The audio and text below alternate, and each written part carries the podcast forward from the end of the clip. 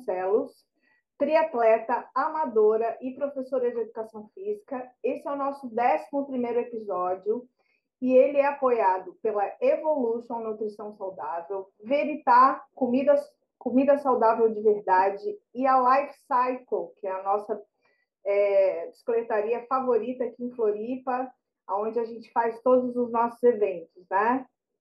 Nossa super parceira, né, Tinoca? E vamos comemorar que a gente chegou no 11 episódio, né? Quase um ano se passou. Ah, fala aí da nossa convidada. Pera, eu sou Thaís, o host também desse podcast, né, Tinoca? Hã? E personal trainer. Queria dizer para vocês, sejam muito bem-vindos ao nosso 11 episódio. E hoje nós vamos falar com uma pessoa muito especial e muito querida aqui de Florianópolis. Quem, quem é de Floripa e é de esporte conhece Fernanda Cristão. Fernandinha Cristão tem uma história muito legal de superação e de mudança de hábito, né, Fernanda? Oi, meninas, mulheres maravilhosas, Seja tudo bom? Seja bem-vinda, Fefe. Obrigada, sim, é um prazer estar aqui com vocês. Muito obrigada pelo convite. E olha, já até me senti isso tudo importante mesmo. Falou de esporte, lembra de mim? Que maravilha, né? Vindo de duas Não mulheres é? poderosas aí, ó. Muito legal. Eu costumo dizer que eu sou mais conhecida no real do que no digital. Eu tô tentando inverter Ainda isso. Bem, mas... né?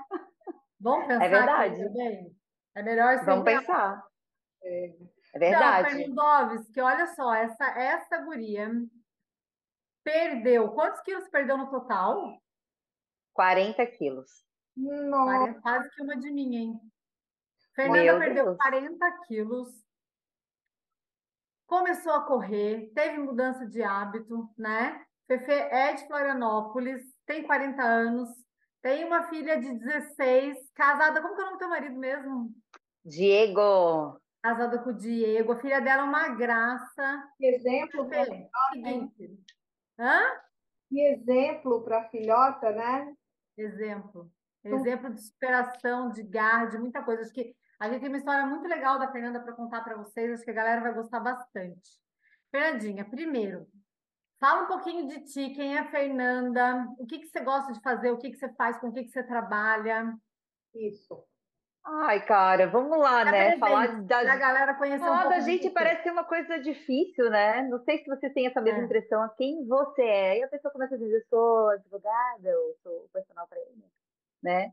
Eu sou mãe, esposa e uma mulher intensa, eu diria isso, assim, num resumo de ópera, né?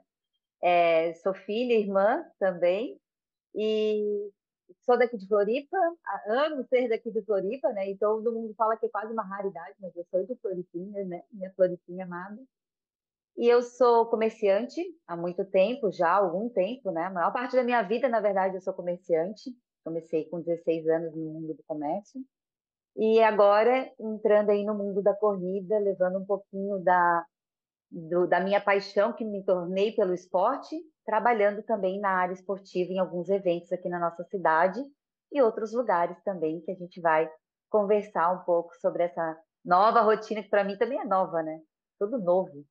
Sim. Que bom, né? Hoje eu acho bom. que eu li uma frase assim que os, que o, o lado bom da vida é justamente essas mudanças, que, que a vida está sempre em mudanças. Que bom, senão a gente estaria estagnado, ninguém quer ficar estagnado nessa vida, né? Pelo menos é a verdade. gente. Ninguém aqui é árvore, eu acho, né? Que, uhum. né? Para enraizar. Que fica no mesmo lugar, enraizar e nunca mais sair, né? É, Fernanda, eu te conheci ano passado, né? Através da Thaís. E Sim eu a, a gente acabou se seguindo nas redes sociais tal e eu acompanhei aí a tua mudança incrível que tu fez no teu corpo e provavelmente na tua cabeça também e eu queria saber muito como é que tu fez isso tudo porque é tão difícil então conta é difícil. eu eu, eu diria que eu comecei com Peraí, tá. você pegou uma foto da Fernanda de, de janeiro desse ano para agora já tem muita diferença, só nesse ano. Sim. Sim. Né? É verdade, a gente falou disso esses dias, né? Você tinha feito uma prova e aí você falou: Meu Deus, Fezoca, olha só, tu tá aqui nessa foto. E realmente, é, de janeiro para cá é outra, outra pessoa, assim, né? Muito, Falando. Muito. Eu diria que eu comecei o contrário, eu acho. Eu diria que eu mudei a minha mente, com isso eu mudei meu corpo, sabe? E foi algo que eu realmente descobri com essa conexão com o esporte. Que o esporte é uma coisa muito recente. Olhar, olhar atividade física como esporte é algo muito recente para mim. E isso foi a maior virada de chave na minha história, que eu posso falar, né? Porque, cara, é muito difícil tu dizer que vai fazer exercício físico porque você está sobrepeso, você está gordo, né? Eu vou para academia porque eu tô gordo. Uhul. Não, não é assim. Não é assim. É ilusão. É. Não, não é a motivação real. Não é. Em aspas, eu digo, né? Eu, eu assim, é. É, é. é, difícil, né? É complicado. É uma situação complicada. É, a academia ela virou um, um espaço de muito exibicionismo, né? Então deve ser assim. É, eu vejo com as minhas alunas e com os alunos que é super difícil a pessoa querer ir para academia, né? Quando ela está um pouco assim, sempre... ou mais até. Eu, eu sempre brinquei assim que academia existe dois tipos de pessoas que frequentam, os que não precisam e os que não têm mais jeito, né? então, então eu tive também que mudar isso assim, né? Porque sempre foi é, na minha mente, é, eu olhava a academia um pouco para isso, assim, né? E principalmente eu não venho de uma cultura de esporte, né? Eu não venho nessa cultura familiar onde o esporte, atividade física era algo motivado dentro da minha casa. Atividade física na minha casa era é, educação física na escola e é isso, né? Uhum. Então eu venho dessa dessa raiz assim, né? Então o que que a gente fazia? A gente brincava muito na rua, né? Eu tenho 40 anos, gente. A gente brincava na rua. Esse era o nosso esporte. Né? Uhum. Então a gente jogava vôlei na rua, a gente jogava pé na bola, andava de bicicleta, estrada era de chão. E esse era o nosso esporte naquela época de, de adolescente, né? Então eu não tenho uma, uma cultura né, do esporte na minha casa. E quando você morava com seus pais, como eram, como eram os hábitos alimentares lá? Cara, era o que tinha, né? Eu venho de uma família muito, muito humilde, realmente, assim, de muita escassez financeira real, assim, real uhum. mesmo. De ter no armário uma lata de óleo sobrando e tá faltando um trigo, então eu ia lá na venda, já era cara de pau nessa época, minha mãe usava dos meus dotes de cara de pau.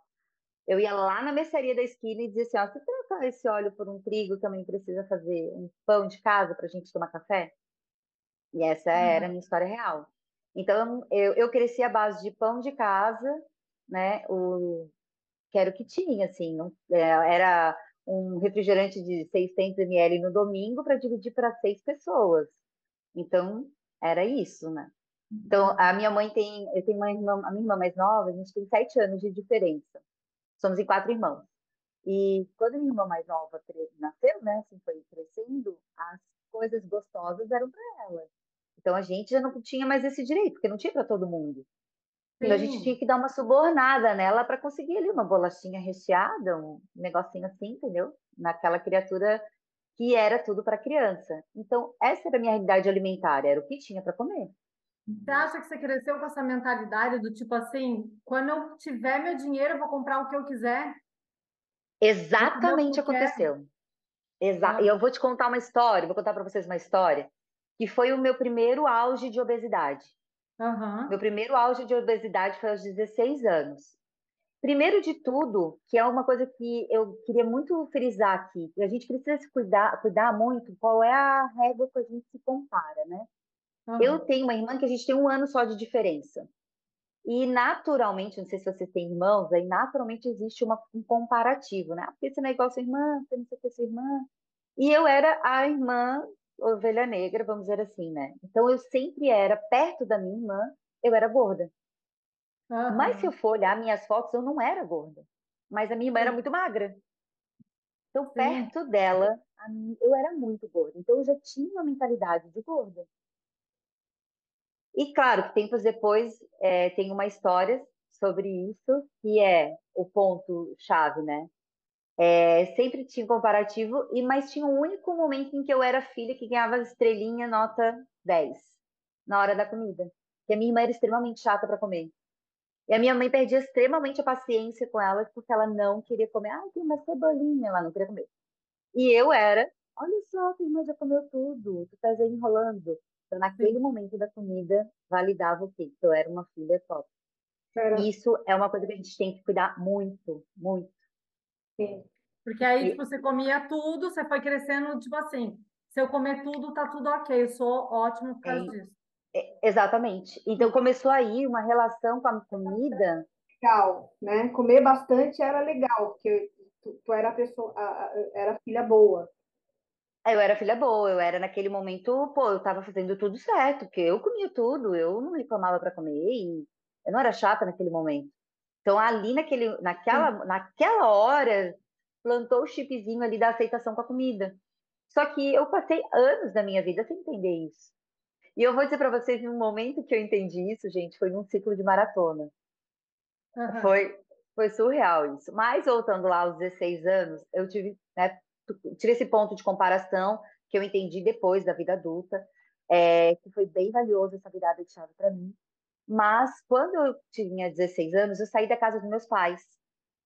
Eu fui me relacionar com uma pessoa mais velha. É, eu tinha 16, essa pessoa tinha 30. Uhum. E foi o meu primeiro ponto de obesidade. E foi exatamente isso que você falou, Tata. Eu saí e disse assim: ó, a primeira coisa que eu fiz quando eu saí de casa foi no supermercado. Eu comprei tudo para mim. Refrigerante era meu, chocolate era meu, bolacha recheada era meu. Tudo, tudo, tudo era só meu. E vocês imaginem, né?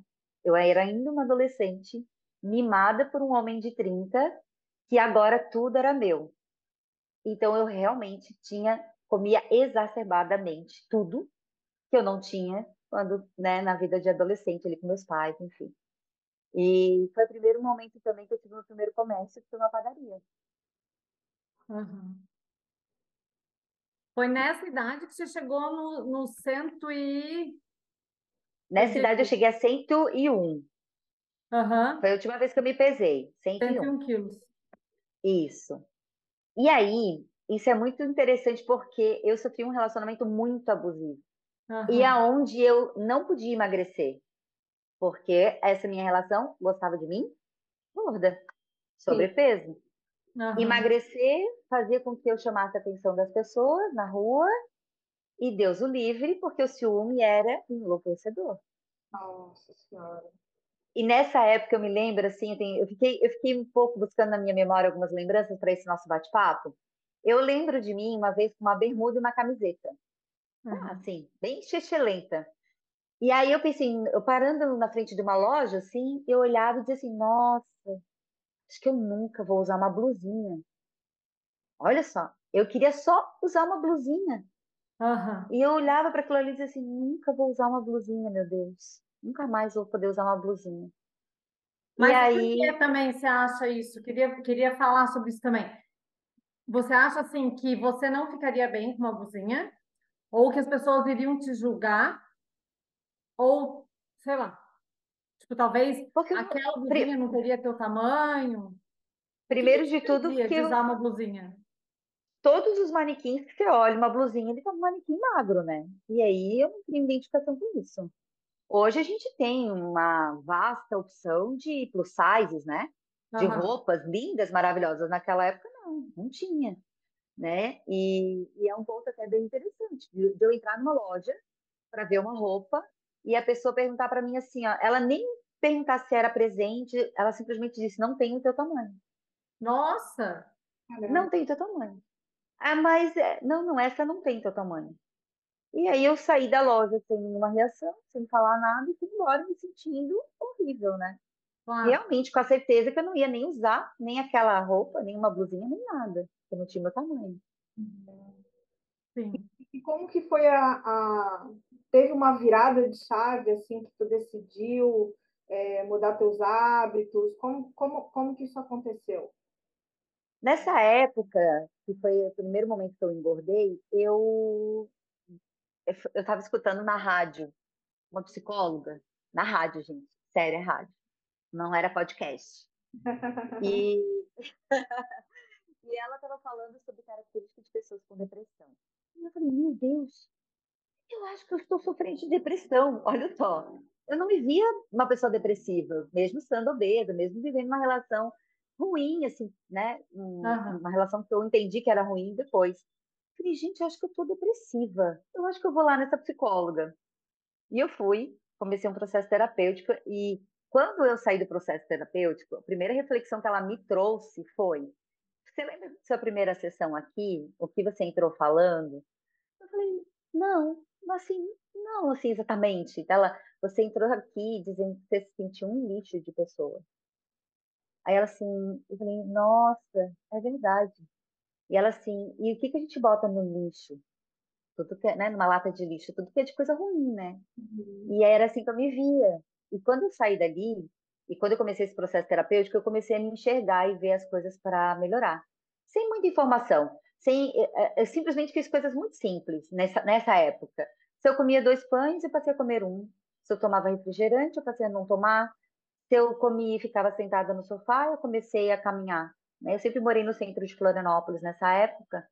E então eu fazia isso. Eu almoçava e dar uma volta no centro de Florianópolis. Então, eu comecei a fazer isso, essas estratégias simples, né? E isso foi antes dos 20 anos. Então, eu emagreci primeiro nesse momento dessa forma, uhum. muito simples. Então, quando alguém hoje me pergunta, ah, qual é a tua pílula mágica? Tem coisas que é simples mesmo para emagrecer, né? Então, é só olhar para as coisas simples. É. Então, Começou a meio que primeiro... perceber o que, que, o que, que te deixava um lixo e foi tirar isso da sua vida. É, mas e foi assim que eu comecei.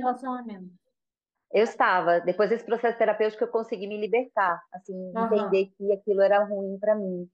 E foi um processo bem, bem difícil, porque eu tinha saído, rompido com meus pais para um relacionamento que era ruim, que me trouxe, que me desconfigurou. Tanto é que tem uma música que, é a minha, que era a minha música, que é uma música do Titãs, que tem uma frase que diz assim: é, eu, eu não vejo mais a cara que eu tinha, no espelho essa cara já não é minha. Uhum. Eu não me reconhecia mais, eu não sabia mais quem eu era, né? Então, porque eu realmente não conseguia olhar para aquela pessoa e me reconhecer naquela situação que eu estava vivendo ali naquele momento. Então, era, era até difícil dizer assim, vou instalar vários hábitos novos. Eu não tinha nem por onde começar muito, né? Meio que para todos os lados que eu ia, parecia que eu tinha, é, não tinha meio que para onde ir. E eu comecei a o que, que dava naquele momento. Como eu te falei, o que, que dava? Aí eu refri não tomo mais. Uhum. Falando de, de, de perda de peso. Ah, ouvi na rádio, me identifiquei, eu vou atrás dessa informação. Que é esse meu lado curioso, né? Esse meu lado de vamos, vamos lá, vamos resolver isso aqui. Chega de, de, dessa situação. Muito legal, porque, na verdade, na fórmula do emagrecimento não existe nenhum milagre, é uma conta. Você tem que ingerir menos do que você gasta. Só assim você vai emagrecer. Não tem nenhuma coisa milagrosa que vai fazer isso, vai fazer aquilo. E é simples, é super simples, né? Mas as pessoas, elas, elas eu acho que procuram, né, coisas.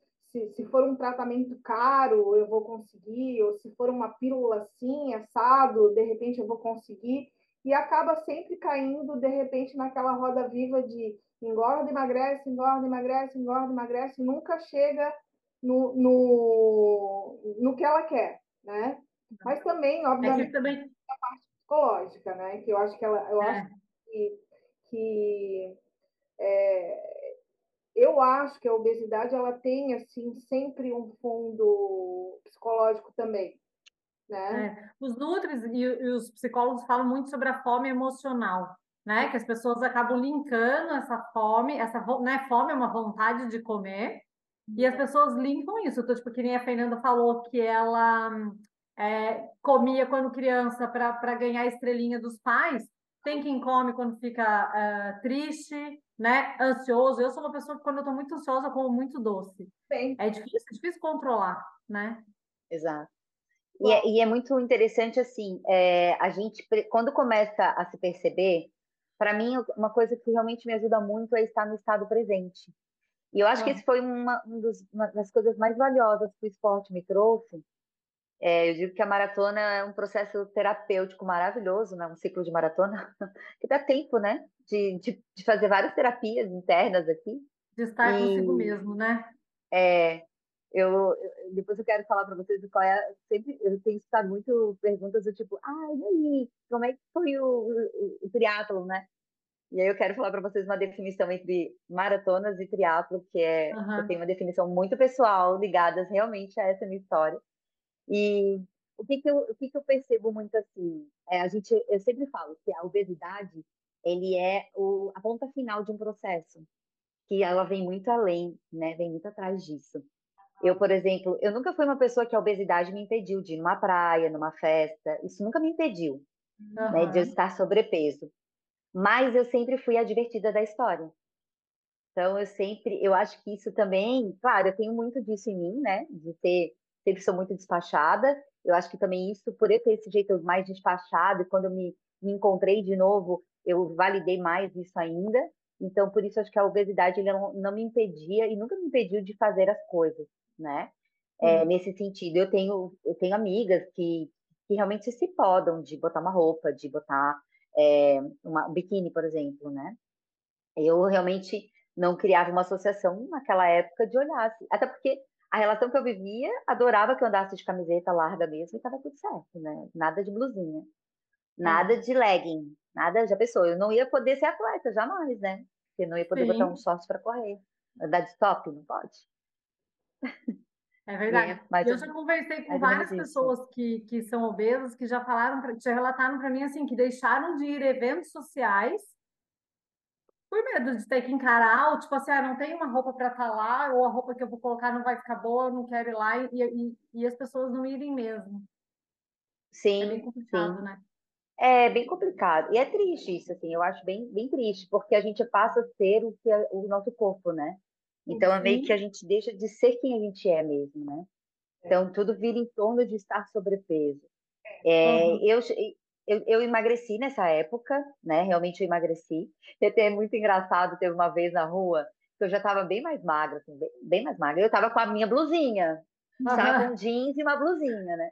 Sim. E eu passando aqui no centro de Floripa, me lembro quando fosse hoje, ali na frente da Americanas, e tinha uns caras sentados na pracinha que tem ali, e eles estavam, sei lá o que, que eles estavam conversando, que eu só ouvia assim, ó, exemplo essa aí, ó. É uma bozinha, mas é sexy. Ah! ah, assim, cara? Eu sou de blusinha, eu não sou gordinha. Eu, caraca, o que será que você tá falando? Eu falei, então, pelo menos eu sou sexy. Sexy aqui, ó, de blusinha, gordinha, mas sexy, né? Ai, mas isso é verdade, assim, tipo, o teu astral é um ponto muito marcante seu mesmo, né? Você é uma pessoa super extrovertida que fala com todo mundo, que tem um astral para cima. E eu acho que isso te ajudou a não ficar deprimida, né? Exato. Você estava meio perdida de você nessa época desse relacionamento, que isso acontece mesmo quando as pessoas vivem relacionamentos dessa forma. É, mas eu acho que esse astral, esse seu jeito de, de gostar de pessoas, né? De falar, de ser comunicativa, eu acho que isso te ajudou bastante também, né? É exatamente isso, Tata, que naquela época não era eu, eu não conseguia ser eu. E quando você não consegue ser você mesmo, ou quando você não se aceita, é muito difícil, porque você Sim. perde a sua essência. Né? Ah. Eu, eu, eu, comecei a, a, correr, eu comecei a encarar o esporte não para emagrecer, mas para realmente me reencontrar, uhum. sabe? Para me conectar com essa pessoa que eu sei que eu sou, essa pessoa extrovertida que gosta de falar com todo mundo, que é da zoeira, né? Que eu digo que sou da turma do fundão. Então, eu, eu sou essa pessoa, né? A minha filha que diz assim, mãe, pelo amor de Deus, mãe, para tu fala com todo mundo. Eu falei, minha filha, quando eu vejo, eu já falei, já conversei com pessoas, já tá tudo ruim. Falei, esses filhos adolescentes, né? Que chato. Eu falei, gente, chata. Eu chego já falo e tá tudo certo, né? E tu começou na corrida, então, no esporte. Eu comecei. Na corrida. E foi quando isso? Ah, eu fiz uma primeira prova em 2016, lá nos tantos, né? E esse ponto, depois que eu emagreci, eu engravidei, né? Eu, eu engordei os 40 quilos de novo na minha gravidez, só para vocês terem ideia. E quando a Gabi nasceu, quando eu me tornei mãe, eu achava realmente que a minha única função agora era aquela, ser mãe. Eu não tinha mais como um olhar para mim. Então também, aí não tinha esporte, não tinha nada. Então foi um outro processo né? Um outro processo também de entender o meu momento, de me encontrar. É... Nessa época, depois do nascimento da minha filha, eu vivi as piores épocas de hábitos ruins. Hum. Ruins. Nem existia qualquer possibilidade nenhuma de exercício físico, muito menos o esporte na minha vida. cigarro, bebida e horas excessivas de trabalho foi o meu pós-gravidez, assim. Eu achava que eu, eu vivi muitos excessos, e isso é bem problemático na questão excessos, né? Uhum. E, e, era ruim. Então, eu fui me desprendendo disso, eu fui melhorando meus hábitos, eu fui deixando essa pessoa para trás de novo, de novo. Fui vendo, criando um momento da minha filha, vivendo essa história. Meu marido, ele é gastrônomo, só para vocês terem uma ideia da relação forte com a comida aqui em casa. A maneira que ele tem de nos agradar é com a comida. Então, a gente come mesmo bastante comida. Essa história de, ah, não sei por que, que eu engordo. É, a gente engorda porque a gente come mesmo. E ele, ele cozinha deliciosamente bem. Então, só para deixar todo mundo aqui com água na boca. Quem conhece ele já sabe. Mais ainda.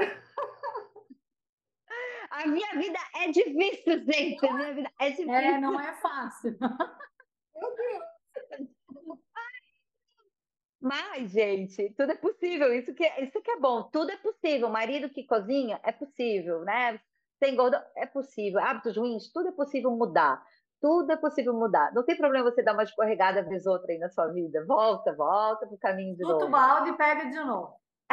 Vai, busca nos últimos 10 anos começou a real uma mudança concreta de hábitos, né? É, faz parte da empresa que eu faço parte hoje, que, eu, que é a empresa que eu tenho. Ela estimula muitos hábitos saudáveis, essa mudança de mentalidade. E aí eu comecei realmente a olhar para isso. E comecei a perceber que algumas coisas não combinavam mais com a minha vida. Falei, nossa, não combina isso aqui. Nossa, isso aqui não Mas faz isso sentido você já mais. correndo ou não?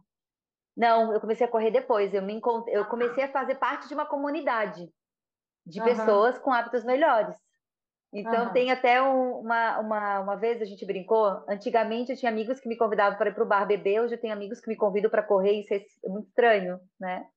Então, eu comecei a fazer parte de uma comunidade, de uma geração que realmente puxava melhor os hábitos, assim. Então, a gente realmente se exercitava, a gente trocava receitas, a gente fazia encontros de mentalidade. E isso foi começando a mudar a minha mente e me trouxe essa mudança de hábitos que lá na minha vida toda eu não tive muito esse acesso a esse tipo de informação. A esporte, se alimentar bem, né? Como eu contei, compartilhei um pouco com vocês. Então eu comecei a tomar, é, tomar consciência que existia essa parte do mundo e que essa parte do mundo era muito melhor do que eu tinha vivido até então. E aí foi onde eu comecei real entender um pouco melhor os hábitos e aí comecei a emagrecer de novo, emagrecer de novo.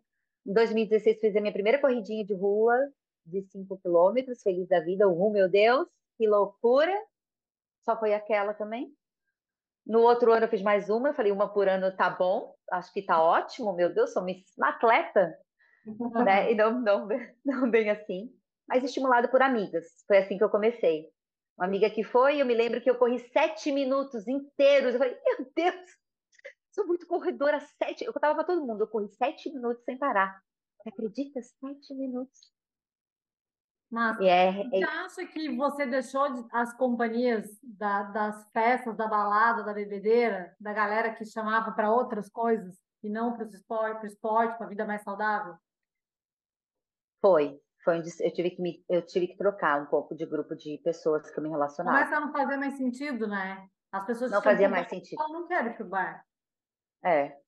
Não faz, é? assim, hoje eu, eu, eu, converso com uma ou outra pessoa, mas é, faz sentido na minha história isso mais, entende? Não tem muito a ver. E, eu é falo é para minhas amigas quando me chamam para o bar, eu falo, meu, não quero ir para o bar, mas se quiser pedalar amanhã, vamos. Que não é contra a pessoa em si, mas contra o programa, né? Tipo, esse programa Sim. eu não quero. Cara, eu adoro um barzinho, eu adoro é, música ao vivo, eu, eu super curto, mas hoje já nem dá mais, que eu vou para lá e eu tô caindo de sono. Uhum. Falei, gente, acordei às 5 da manhã, não dá não, 10 horas eu já tô cochilando. E, sabe? Não combina mais muito. Isso não quer dizer que eu não tome um chopp e voz outra, vez outra? Não quer dizer. Mas realmente não faz mais parte da minha jornada, assim. Eu acho até, sei lá, faz, não faz sentido mais mesmo. E o triatlo? E o triatlo? Como é que como é que veio essa ideia do triatlo? Eu, eu, eu comecei com a maratona, né? O triatlo veio depois. O triatlo foi. Eu queria muito, muito, muito é, saber se o triatlo era uma coisa para mim, assim, mas eu não sabia nem nadar. Eu não tinha nem bicicleta, eu não tinha noção, na verdade, nenhuma do que, que era um triatlo, né? eu estava no meu primeiro ciclo de maratona e eu fui staff voluntária do Ironman. E eu fiquei a noite toda ouvindo. Parabéns, você é um Ironman. Não sei nem se pode falar marca aqui, gente, mas já falei. Pode. Eu falei, meu Deus! Vão pagar, né? Falei, meu Deus do céu, que loucura isso aqui. E eu me conectei com aquela, com a força do triatlo. Na verdade, o que tocou em mim no triatlo foi a força de quem faz uma as três modalidades. Para mim é uma é como se fazer o triatlo para mim é se conectar com uma mulher muito forte, capaz, entende? E eu acho que é isso que realmente que eu precisei resgatar muito tempo da minha vida, que eu sou capaz, que eu sou forte, que eu posso. Então, é, esse encontro com o triatlo, ele me trouxe isso, assim. E eu lembro de, de uma cena de umas meninas, hum, filhas de alguém, provavelmente, e uma mãe atleta, e a mãe chegando da bike, eu estava bem no bike check-in, e a mãe e as filhas gritaram: Mãe, mãe, tu és maravilhosa! Nossa, eu, eu enchi meu olho de lágrimas. Eu, eu falei assim: um dia minha filha vai gritar na grade para mim isso. E eu falei: Meu Deus, cara, eu acho que esse negócio é para mim. O que, que eu tenho que fazer? Na hora eu só pensei assim: como eu tenho que começar? Que massa, que legal. Me fala o seguinte, depois que você, você começou a correr, as, é, fazer as corridas de 5, de 10, aí você fez a primeira maratona, você já estava com assessoria, certo? Na sim, a minha maratona? primeira maratona. A primeira maratona, sim. A minha primeira meia maratona, não. Uhum. Eu, eu, decidi, eu decidi fazer a minha primeira maratona. Eu primeiro fiz a meia maratona em homenagem a uma amiga, que foi o que me motivou a fazer volumes maiores porque ela Sim. era uma das minhas maiores incentivadoras. É, e aí ela, ela foi, eu fiz em homenagem a ela porque ela veio a falecer, enfim. Tem essa parte aí que foi o meu, cara, eu quero viver o esporte com vida, né? Quero ter vida no esporte, né?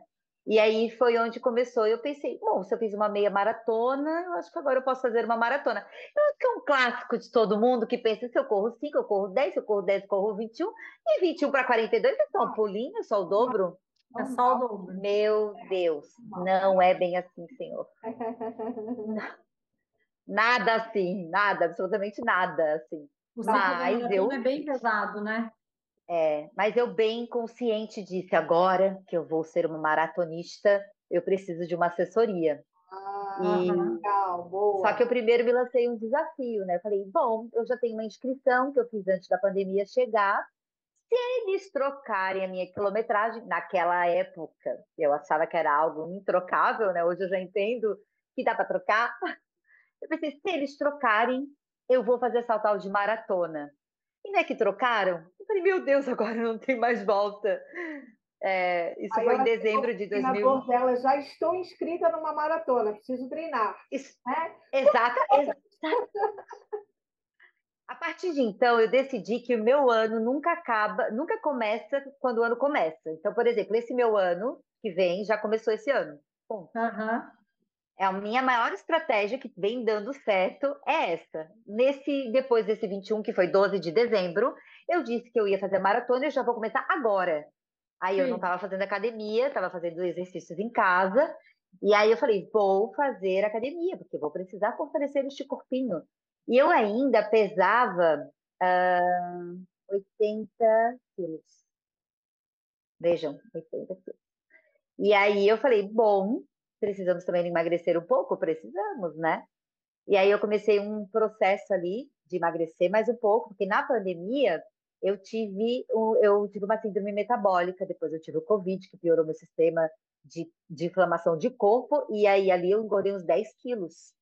Nossa. Então, é, de um processo de emagrecer. Então, não só é simples assim, gente. Engordei uma vez na vida, emagreci, virei a chave, todas as chaves. É chave virando o tempo todo na vida. É.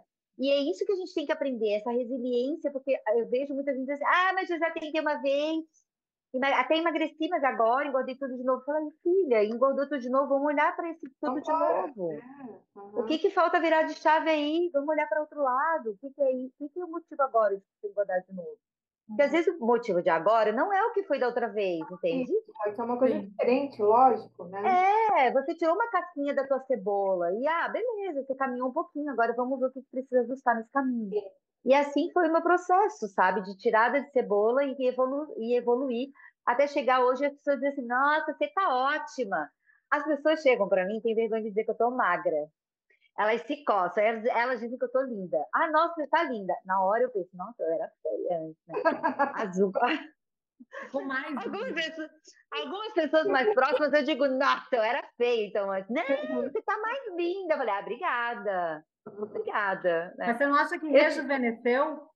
Nossa, eu adoro quando as pessoas dizem assim, meu Deus, eu achei que fosse a Gabi, sua filha. Falei, ela tá acabadinha mesmo, 16 anos, eu 40, essa criança, ah. adolescente tá acabada. Ela, não, é tu que tá ótima. Eu falei, obrigada. Eu... e nesse processo, quando que você começou como nutricionista? Eu comecei quando eu realmente comecei a subir os volumes. Ali eu percebi que eu precisava para a maratona. Quando eu decidi fazer maratona, eu tomei decisões reais, assim, que é bem. Eu, eu, eu, queria, eu decidi que eu queria fazer o esporte e eu decidi que eu faria tudo para fazer o esporte. Uhum. Então, essa foi a maior virada de chave para mim. Ai, não gosto de academia. Filha, você quer fazer o esporte? Não tem gostar ou não gostar, queridinha. Uhum. Vai fazer o, negócio ali que tem que fazer. Uhum. Você pode dar uma matadinha um ah, ou outro? Você pode. Só, só, uma, só um adendo aqui né, nessas duas vezes que tu emagreceu bastante, tu teve um acompanhamento de nutricionista ou não? Não tive. Não. No, é. Foi, na verdade, foi, foi sozinha, assim. Foi Sim. aprendendo, pulsando e testando. Procurando. E, né, é, como eu falei, a empresa que eu faço parte hoje, ela estimula os hábitos. Então, eu participei bastante de workshops, simpósios, que falavam sobre nutrição, falavam sobre cuidado, mudanças de hábitos. E aí, com isso, realmente foi onde eu consegui, nessa última etapa de, de perda de peso e a virada de chave mesmo para hábitos, foi aí. Mas eu não tinha um acompanhamento nutricional. Não vou dizer que nunca tive, tive umas tentativas, outras, e acaba lá, não me identifiquei, ah, não é o que eu estou procurando. Até porque eu não queria ir para o Nutri só porque eu estava gorda. Isso, uhum. isso, era difícil para mim, entende? Na minha mente, eu já sabia o que tinha que fazer para emagrecer. Sim. É, Sabe, assim, é, é mais ou menos, se você for parar para pensar, você sabe o que tem que fazer para emagrecer. Você sabe o que está pegando na tua vida. A gente só não faz, de fato, é. o tempo suficiente até que o resultado venha. Você até faz, né? Eu digo que a gente é ótimo de largada e é ruim de chegada, entendeu? E alguma vez você usou alguma coisa, algum medicamento ou você não fez cirurgia, né? É, de estômago, não. nada disso. Foi Nada sempre disso. As pessoas... processo alimentação mesmo. Exato. Né? A primeira tentativa de emagrecimento lá na minha adolescência, eu tomei, eu tomei umas baguinhas. Uhum. E aí, a minha mãe sempre falou que isso era drogas. E um dia, na minha formatura do terceirão, olha só, em 2000, em 2000, a minha mãe abre a minha bolsa e vê o frasco de anfetamina que fala? Esse remédio para emagrecer? Ali dentro da minha bolsa. E aí ela me deu, ela ficou maluca, maluca, maluca. Tá te drogando? Tu achas que é isso? Eu, gente, nunca mais tomei aquele negócio que eu fiquei com medo de ficar drogada. Eu uhum. falei, eu vou tomar isso aqui, vai que eu fico dependente desse negócio. Já foi tão difícil comprar, porque eu era de, né, eu era de menor, e eles não queriam me vender um remédio de tarja preta para emagrecer. Achavam que eu estava com uma, uma ah. receita fraudada. Não era fraudada, mas eu era de menor e é, e é isso. Então, essa vez teve essa tentativa. E quando eu tive uma síndrome metabólica, é, eu fui na endócrino, que eu falei, gente, é endócrino que eu preciso. A gente fica achando uma solução mirabolante, né? Devo ter algum problema. Todos uhum. os exames, nada de problema. Nada! eu é queria tanto ter um probleminha. Eu quero ter um problema. Eu quero ter uma disfunção né? hormonal. A minha tireoide não está funcionando, eu tenho certeza deve, que ela não está. É, deve ser, deve ser tireoide, porque deve ser. Não Tem é, aquela frase que eu não sei se já ouviram falar: a culpa é minha, eu ponho onde eu quiser. né? Tipo, alguém ou alguma coisa tem que ser culpado, não sou eu. É, exato. É, é essa transferência de responsabilidade é ótimo, né? Meu Deus. E aí eu fui na endócrina achando que ali eu ia achar a solução dos meus problemas, porque eu já tinha tentado de um tudo. E eu falei, eu não estou disposta a sofrer de novo para emagrecer e não sei o quê. E aí não era, gente, eu não tinha nada. Aí ela achou que eu pudesse estar com essa tal síndrome metabólica. Na verdade, eu estava muito, muito, muito em déficit calórico, muito. Ah, e aí, o que, que aconteceu? Meu corpo já não me não, não respondia mais. Ele estava, e aí eu já não estava dormindo direito, nada.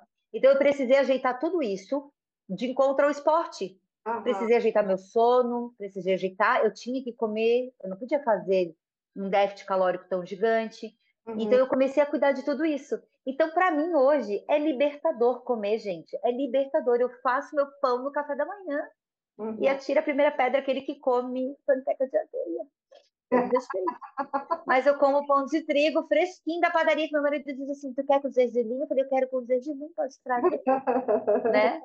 Mas eu como com dois ovos mexidos, um cafezinho sem açúcar. Eu já treinei, normalmente isso aqui nem 700 calorias. Uma alimentação mais saudável. Eu tenho duas perguntas. Uma. Bora. Quantos quilos você já emagreceu de lá até aqui? E a segunda pergunta é: qual foi a sensação que você teve quando você cruzou a linha de chegada, completando a tua primeira prova de triatlon, que foi o GP, você fez o sprint do GP ai, Extreme, ai. né? GP do Foi. GP. Ah. Cara, eu emagreci 40 quilos, de fato, né? Meu último peso agora ah, é? foi... Você falou no começo. Na verdade, na verdade, 41 quilos, mas esse eu, eu nunca aceito o primeiro peso de primeira. Uhum. Eu, eu, tenho uma relação ainda com o peso, né? Sim. Eu me peso semanalmente, eu controlo meu peso semanalmente. Não me julguem, isso não é psicopatia, isso é apenas eu acho que não também peso. É. Eu me peso semanalmente, isso me ajuda a ver o meu progresso, isso ajuda a ver as minhas jacadas onde eu preciso trazer para a realidade as coisas, né? É, então eu emagreci 41 quilos, nós vamos manter o 40 por enquanto, e realmente foi com processo alimentar e com esporte. Nesse ciclo onde eu fiz a minha primeira meia maratona, que foi em 2021, até agora, até esses 62 quilos que eu me pesei na balança, é, deu de 80 quilos, né? Até ali, até 62. Então, com o esporte, eu tive essa perda de peso significativa. No total da minha história é 40, mas eu tive essa perda de peso. Porém, eu tive uma mudança de composição corporal gigantesca. Né? Eu tive um ganho de quase 10 quilos de massa muscular. Olha! Né? E isso acompanhado com a Nutri. Então, eu tenho uma Nutri que me acompanha. Hoje eu aceito alguém me acompanhe. Você teve nutricionista, melhorou a composição e a forma como começou a emagrecer, né? Sim, a gente começou a entender, eu comecei a entender alguns alimentos que eram necessários e eu comecei a entender que eu precisava comer e eu tive que desbloquear isso em mim, porque uhum. ainda realmente tinha comi, comer muito, engordar ficar sem comer e emagrecer, essa esfera, né, essas duas polaridades é muito grande assim na minha na minha mente. Eu me policio quando eu me vejo com esse comportamento, porque a gente precisa se policiar com velhos comportamentos. Não é assim, eu virei a chave, agora deu. Eu ouvi frases do tipo assim: ah, mas se tu tem que te esforçar de manhã para ir para a academia ainda, que não virou um hábito. Ah, pelo amor de Deus, querida. Você acorda todo dia animado, entusiasmado, enlouquecida, fora de controle para ir para academia. Você quer dizer que eu que vou, mesmo estando puta na cara, sem vontade de ir, vou, não tenho hábito. Porque, né? As pessoas têm uma forte tendência de dizer, te julgar pelo que tu faz, uma vez que ela não faz, né? Uhum. Isso acontece bastante. Assim, eu convivo com muitas mulheres, né? Minha base de cliente é mulheres. E principalmente mulheres que querem perder peso ou que querem, de alguma maneira, melhorar os seus hábitos. E, e eu vou, te dizer, vou dizer para vocês, assim, quando eu emagreci bastante agora, eu perdi alguns clientes. Parece irônico, né? Não, mas. Eu deixei, e, e eu, eu, entrei em mim, eu entrei em crise, assim, falei, gente, como? Pessoas até próximas de mim. E aí, conversando com uma amiga, ela disse, Fê, sabe o que aconteceu? Desassociou. Antes você era a musa delas, da tentativa de mudar. Agora você mudou, você conquistou e ela não. Você conseguiu e elas não, exatamente. E isso, às vezes, gente, é inconsciente. Às vezes a gente se afasta de pessoas que nos motivam e a gente não quer, e a gente começa a evitar essas pessoas. Ah, que chata, ela vai me chamar para ir pedalar. Não quero ir pedalar. Ai, só fala de coisa saudável, que está. Porque a pessoa meio que se sente incomodada com aquilo que ela não está fazendo e ela sabe que ela deveria fazer para a vida dela. Exato. Então, na verdade, todo mundo que sai, aquela velha história, todo mundo que sai da mediocridade né? É. Incomoda as pessoas, porque a maior parte das pessoas quer ficar estagnada, quer ficar ali, né? No que é tipo meio comum para todo mundo. Então, isso moda muito. Aí ela, isso, é. aí ela vai ter que olhar para dentro dela e descobrir. Vai ter que olhar. O porquê. Eu, eu, eu, eu escuto muito isso, assim, ó, do tipo, você não acha que está fazendo muito? Uhum. Nossa, você tá com bobeira. Já, tá é, já não emagreceu demais? É, tu vai sumir. Daí eu, um dia eu dei uma resposta assim: falei, você acha que uma mulher desse tamanho como eu vou sumir, mulher? São muita coisa para sumir. Fica tranquila, não vou sumir, não, não vou sumir, não. No máximo você tá me olhando de lado, que daí eu tô muito magra. Me fala qual é a sensação. A sensação cruzada. Gente, eu vou definir as duas coisas, maratona e triatlo, tá? Triatlo sprint, que ainda não fui as, as modalidades mais longas. Maratona é amor. Se eu for é. dar nomes relacionados a sentimentos. Maratona é amor. Você odeia, você chora, você sofre, mas você ama enlouquecidamente. Você olha que você pensa assim, é para a vida toda, meu Deus. Um treino de 34 quilômetros, você passa tudo isso, é amor. Eu, é amor, é um sentimento amor. E sprint, triatlo, é uma paixão enlouquecida. É um negócio que começa que tu não tem fôlego e tu já tem que tirar a roupa de borracha, já tem que botar o tênis, já tem que entrar na bicicleta e, e você já pedala. E eu só falava com a minha bicicleta assim, meu Deus, magrinha, a gente tá arrasando. Eu conversando com a minha bicicleta, porque a minha bicicleta chama-se magrinha. Magrinha, nós estamos demais, magrinha. Nós estamos pedalando muito, olha assim, nós estamos a 30 e tantos por hora. Mag... Era assim, eu. Cara, eu fiz, a minha filha fez uma live da, da minha chegada do, do triatlo e eu solto palavrão e eu solto palavrão na maratona também. E assim, é, é tipo um urra, né? Uhum. Urra, cara! Sabe, eu sou uma pessoa com mais gana do que sofrimento. Eu sou, tipo, bem de gana, assim. E o triatlo me traz essa gana, essa força, essa raça, essa coisa assim, ah, tipo... Cara, é Vamos lá, que a gente tem muito para viver e eu sinto isso no triatlo. Então, o triatlo para mim é paixão.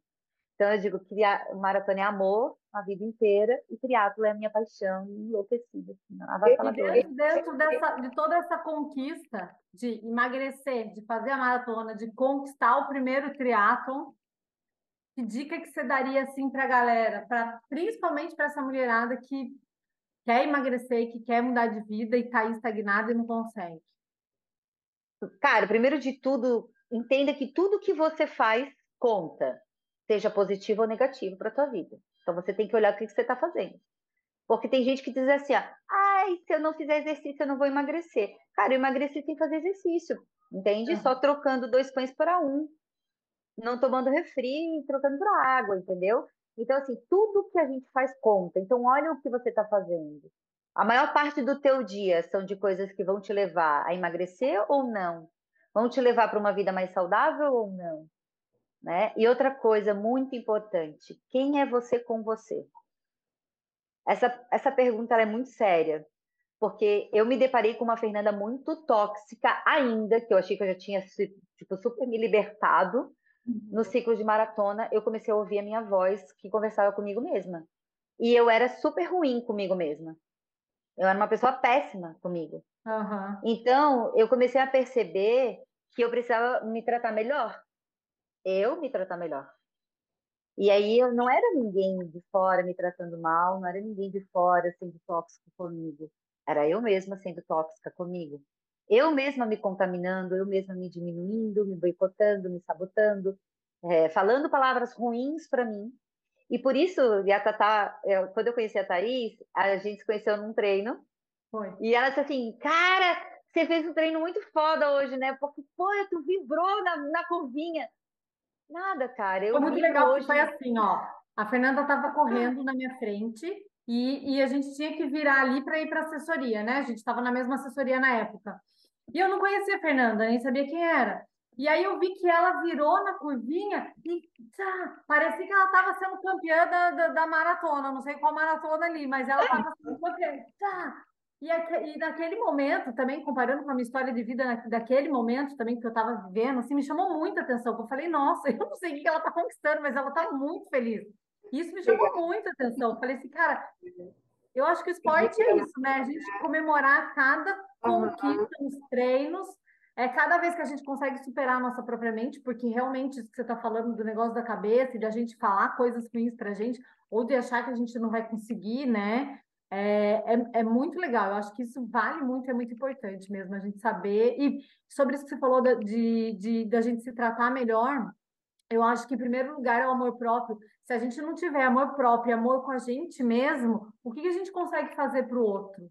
Né? O que, que nós vamos conseguir fazer para o ser humano? Nada. É. Né? Porque a gente nem se ama. Como é que eu vou amar o outro se eu não me amo? Eu só quero que o outro me dê, então não tem nenhuma troca, né? Só quero receber, é. receber, receber. E, tipo, dar para o outro, não tem nada para dar. Então, é bem isso mesmo, né? Eu acho que a gente tem que se cuidar, é... se alimentar melhor, fazer o esporte, se maquiar, cuidar da gente, né? Não que eu seja a pessoa que mais se maquia. Mas eu estou tentando mudar isso. Ô, Fê, é, e, e, e nessa tua vivência aí no esporte, é, tu teve algum perrengue, alguma coisa engraçada ou alguma coisa chata aí que aconteceu durante as provas ou durante os treinos para contar para gente? Cara, tem duas situações assim. Uma situação e assim, se, se já aconteceu com você ou se você está num lugar assim, quem for assistir aqui o podcast, que vai ser milhões de pessoas, né, gente? Né? Claro. Tá de som muito conhecida aqui em Florianópolis. É, se você está num ambiente em que você não se, não está se sentindo encaixado ali, saia, porque pode ser um limitador para você crescer. Eu iniciei numa assessoria por um grupo de amigos, né, pessoas em comum que estavam ali. E eu fui convidada a me retirar dessa assessoria. Ah. Foi a minha primeira experiência de assessoria. Sim! Mas eu já estou de alma lavada, porque a minha prova do teatro veio para ressignificar essa minha história. Sim. Porque no mesmo momento que eu comecei o ciclo de maratona, eu também me, me conectei com essa esfera do triatlo. E, gente, eu não tinha muita grana para nada, assim, tipo, né? É tudo, tu começa a descobrir que não é só botar um tênis e ir pra rua, qualquer tênis e ir pra rua, principalmente o triatlo, assim, né? Eu não sabia nadar, eu não sabia nadar nada, gente, até um ano atrás eu comecei a aprender a nadar. É, e aí academia, assessoria, e depois veio a história da bike, enfim, não tinha nem história da bike ainda, tinha história de um relógio. E aí, meu primeiro treinador foi fazer algum teste lá, eu nem sabia que existia esse teste que faz de esforço aí. Nunca tinha participado de uma assessoria, só tinha corrido sozinha. Achava que sabia correr, né? Também cheguei cheia dos achismos. E ele simplesmente queria que eu comprasse o tal do relógio. E eu falei assim, treinador, eu vou comprar um relógio, mas eu já quero comprar um relógio que sirva para o triatlo. Olha só eu, a iludida. Olha só. Dele assim, guria, tu mal sabe correr, tu és uma pangaré.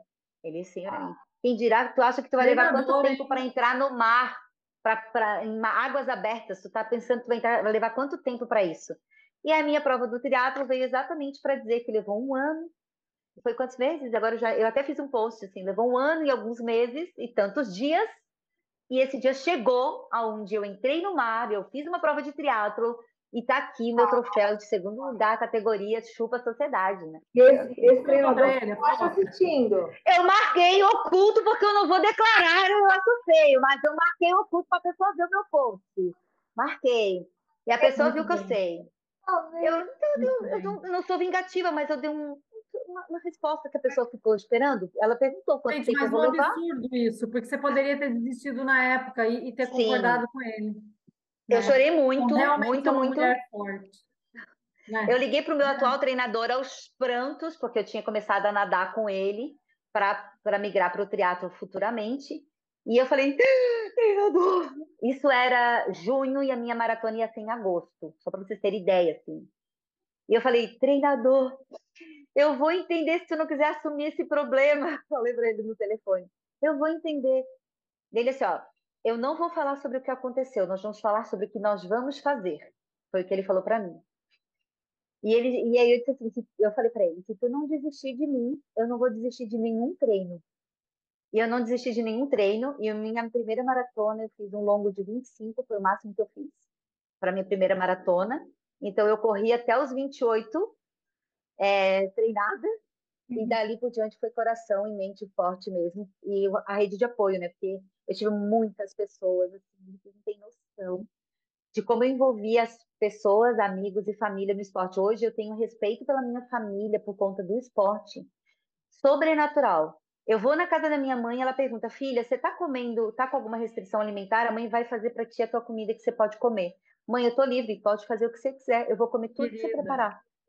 Porque ela, é, eu fui num aniversário e eu levei, perguntei se eu podia levar minha marmita, porque no dia seguinte eu tinha uma meia maratona para fazer e, cara, eu não ia botar tudo a perder porque eu queria comer um brigadeiro, um salgadinho frito que poderia me fazer mal e colocar todo o meu treino a perder. Uhum. Foi, foi, algum, foi meses de dedicação, né? E, e eu me senti tão, tão forte nessa hora, porque eu percebi nesse momento que a comida não me escolheu, eu escolhi a comida. Isso. E normalmente, quando a gente vai num lugar comer, a comida está escolhendo a gente. Porque às vezes você come nem a tua comida favorita.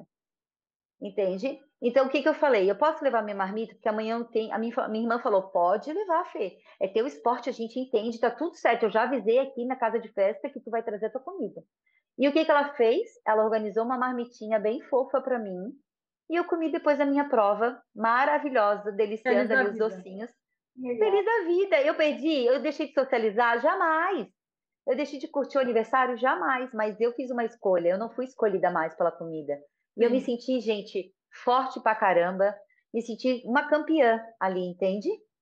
É Perfeito. É muito além de cruzar uma linha de chegada.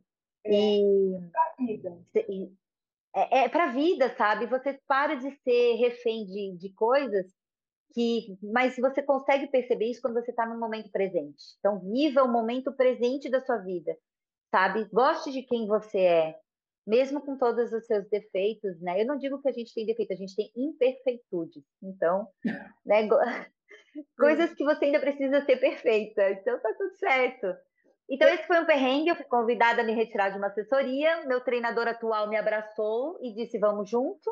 Estamos juntos até agora, minha primeira prova de triatlo. E, e, e o é? outro perrengue foi. Papai, conta o teu perrengue. Não, não, pode contar, conta. Ah, é o mais clássico, né, gente? Quem nunca correu com uma dorzinha de barriga? Gente. gente, eu corri uma meia maratona em Porto Alegre com muita dor de barriga. Eu, não, eu, eu achava que se eu parasse, eu ia perder o tempo que eu queria fazer da prova. E aí eu não queria parar. E aí, no último série de banheiro, eu falei comigo mesma, Fernanda, ou você para agora, ou você não para mais e vai chegar toda cagada. Se for o caso, eu não cheguei cagada, gente, eu ainda cheguei com a decência recuperada. Mas eu cheguei com a minha barriga, parecia que eu estava assim, desse tamanho. Suando frio, eu não né? me lembro, suando frio, não conseguia nem tomar o gel. Eu só falei para minha filha, minha filha veio com aquela manta térmica assim. Eu falei, filha, pelo amor de Deus, vamos no banheiro, pega a medalha da mãe, pega a medalha da mãe. E aquela montoeira de gente, que foi a primeira meia maratona, primeira maratona pós-pandemia, era muita gente, meu Deus. E aí, gente, foi isso, assim, foi essa, essa meia maratona muito ruim. Aí eu comecei a olhar mais para isso, assim, falei, gente, tem que ter todo um ritual desse negócio da comida aí que eu não vou passar esse perrengue de novo, não. Não, não faço, me recuso, é. né? Pode Mas depois de lá foi né? Só oremos. Já aconteceu em São Silvestre? Já aconteceu, né, Tata? Já aconteceu. Mas não foi com a gente, graças a Deus. Graças a Deus, né? Nós, eu e Tata corremos a São Silvestre juntas, na verdade, uma boa parte juntas. Uhum. E, e foi você, não sei se. Foi a tua primeira, Thaís? A primeira São Silvestre? Foi minha primeira São Silvestre, é. Foi a nossa primeira. A vai... Nossa, né? Eu nunca vou poder provar que era eu, porque eu corri como o Bruno, né? Mas tá tudo certo. É, não tem... Eu tenho a medalha. Mas foi muito Mas, olha, foi. Diga. No Instagram. Teu Instagram, Instagram é tão legal, tu inspira tanta gente aí. Como é que a gente te acha? Fernanda Cristão. Essa sou eu. Tá bom. E antes que as pessoas pensem que cristão é religiosidade, religiosidade, né? Que as pessoas sempre que não me conhecem, só escutam que eu sou fer cristão, as pensam que eu sou santa. Eu poderia ser, né, gente? Mas não é sou. Sobrenome. E é meu sobrenome mesmo. cristão ah. é meu ah. sobrenome, né? Mas Perfeito. é, eu digo realmente, sou muito agraciada aí por Deus. É mesmo. Olha, queria te dizer que você é uma inspiração para a galera, né? De mudança, de força, um, de todo esse processo que você passou. Esse, eu não sabia desse lance aí do treinador que, que te expulsou da, da assessoria praticamente, né? Me convidou a me retirar, é diferente. Nesse, hã? É, me convidou a me retirar. Nesse, nesse trajeto aí, né? De, de, desde ali da caminhada ao triatlo, uma maratona, A maratona acho que é até mais difícil do que a primeira prova do triatlo, né? Acredito. Mas parabéns. É, que essa história obrigada. continue inspirando mais pessoas, que traga mais mulheres para o triatlon, né? Para tudo.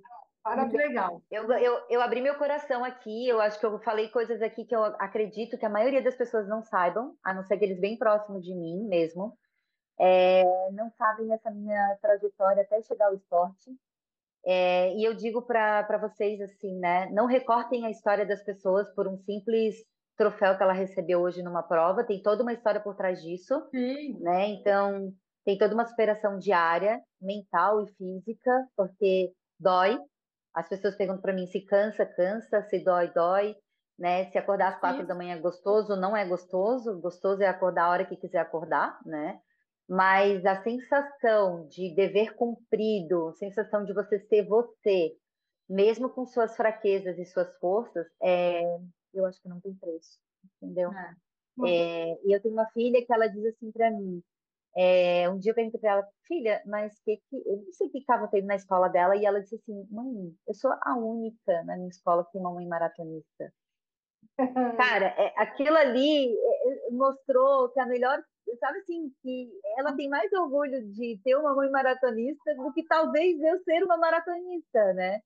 E, e, é surreal mesmo, assim, porque a minha família muito me apoia no esporte, diz meu marido, a gente se apoia, não quer dizer que a gente se entenda. Eu achei sábio essa palavra dele, né? A gente te apoia, mas não quer dizer que a gente te entenda nas loucuras, às vezes, que você quer me fazer, mas tá tudo certo. E meus pais também, meu pai e minha mãe, eles têm uma admiração muito grande. Foi uma coisa que o esporte resgatou na minha relação com meus pais, eu tenho certeza. Porque respeito e tudo mais. E meus irmãos, admiração. E quem está ao meu redor. Então, assim, é, muito obrigada por vocês terem me convidado a compartilhar aqui um pouquinho da minha história. E se eu puder fazer a diferença na vida de uma pessoa que vai escutar esse podcast, eu já me sinto realizada. Obrigada a você, Fernanda. Você virou uma inspiração muito maior para mim também. Olha, tua história maravilhosa, o teu, a, a, a, o teu espírito de, de, de, de, tudo aí, de como você encara a vida, como você encara as coisas, é, é demais. Tá? Muito legal. A história, a, a história foi, nossa, inspiradora. Um beijo grande para você. Vamos terminar por Ela já tem a caneca dela que eu vi ela tomando, né? Eu já tenho, eu já sou podcast da TPM, gente, aqui, ó. Mas assim, vamos bater uma foto, pera. Vamos bater uma foto. O meu tá borrado, cadê esse fundo borrado aqui? Não, agora. Corriam? Oi. Beleza. Peraí. Ia. É isso. Vai. É isso. Valeu, então. Valeu, gente. Brigadão. Obrigada, Fefe. Obrigada. Os nossos aqui né, Tina? Sigam a gente no YouTube. YouTube, no Spotify. No Apple Podcasts, no Amazon Music. E, e no Instagram? Instagram, nosso Instagram é TPM underline podcast. Sigam a gente lá. E se você. Hã? Como? Se, se você souber, uh, tiver alguém que, que vá se é, gostar dessa, dessa história da Fernanda, que vá se, né, se inspirar também, que pode ajudar alguém, compartilhe com essa pessoa. Para que ela também alcance o objetivo, né? Vale a pena, né? Valeu, é gente. É isso aí. Obrigadão. Um beijo. Um beijo, um beijo mulheres maravilhosas. Valeu. Até.